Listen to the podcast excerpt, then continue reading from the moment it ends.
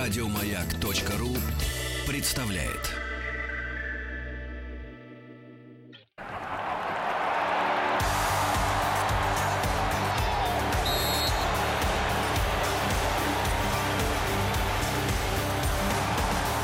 Сборная мира. ارتلات وشنت الناس روح نجي حارد متحو اللي حوال اللي حو من حيش تروان وغل امان ينقيق يوم انو كان الشولاد غنكين إن عيسوش نربي كام ويسوت راح تنود الأمور ماروكا Спеши, слова, что Я уже, да, болею за сборную Марокко. Э, Это команда вторая африканская страна в истории, которой удалось пробиться на чемпионат мира. И первая сборная с африканского континента, которой вообще удалось пройти, преодолеть групповой этап чемпионата мира.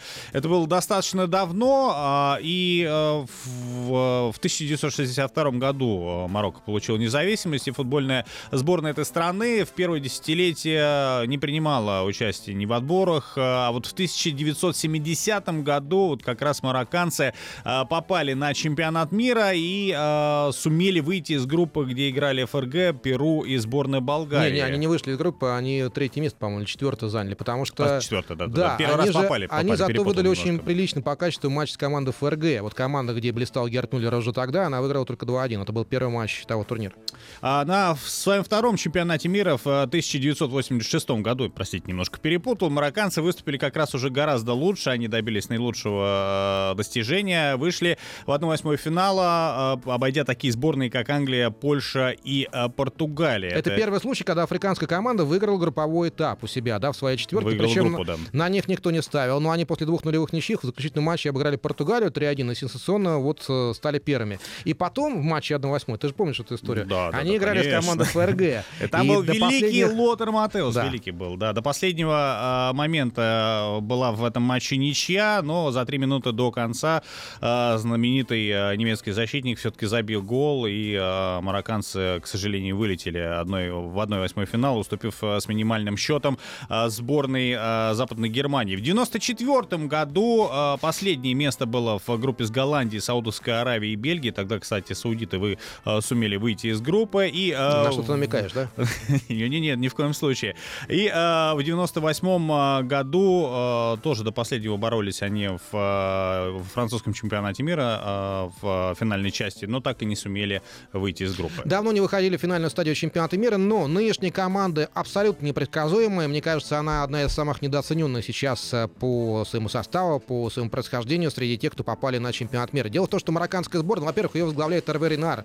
Для африканского футбола это, ну, такая живая икона, потому что именно этот французский тренер выиграл два Кубка Африки уже в первый раз сенсационно с командой Замбии. Вот после этого его прозвали белым шаманом. А буквально через три года он э, сделал то же самое, но уже со статусной командой Кот Дивуара, э, которую тогда должен был возглавить Дидье Дрогба, но он так не приехал на тот турнир, и без него даже э, Ренар смог довести эту команду до победы в Кубке африканских наций. Это было ровно три года назад. Сейчас он работает с другой африканской страной, Марокко. И надо сказать, что вот эта непредсказуемость марокканцев, она с чем связана? На мой взгляд, главная проблема всех тех, кто сталкивается с марокканцами, это недооценка соперника. Многие думают, что в большинстве своем сборную Марокко населяют, составляют люди из местного чемпионата, воспитанники местного футбола. Это совсем не так. Практически две трети, если не больше, состава марокканской сборной это футболисты, выросшие в Европе. Это футболисты с марокканскими корнями, но родившиеся там, в Европе, в разных странах. Кто-то во Франции, кто-то там в Италии, кто-то в Бельгии, кто-то там в Испании. И между тем, все равно они сейчас э, вышли на очень серьезные роли в европейском футболе. Взять хотя бы Мбарка Бусуфа, человека, игравшего у нас, очень хорошо известного, как и Мехди Гарцел Гонсалес, Владимир Габулов, который сейчас играет в Бельгии, за Брюге, э, совсем недавно заметил, что на его взгляд, а он смотрит чемпионат Бельгии регулярно, Карцел Гонсалес до сих пор один из лучших в этом первенстве. Можно выделить, конечно, вратарей. По традиции в Марокко сильна вратарская школа. Можно выделить защитников по главе с капитаном Медхи Бенатия, бывшим игроком Баварии, а сейчас выступающим за итальянский Ивентус. Можно вспомнить Юнеса Бельханда, того же Буссуфа, того же Карцела Гонсалеса и, наверное, Амина Арита, восходящую звездочку французского европейского футбола. Еще недавно он выступал за французскую молодежку. В прошлом году на молодежном чемпионате мира играл. Но сейчас этот футболист 20-летний уже будет выступать за марокканскую первую сборную и может стать открытием чемпионата мира. Ну и одна из главных проблем марокканцев, пожалуй, это отсутствие сильных, по крайней мере, нападающих. Я думаю, что здесь наверняка у марокканцев будут проблемы, но, опять-таки, эта сборная сильна в большей степени своей средней линии. يلا المغرب يلا المغرب يلا يلا يلا يلا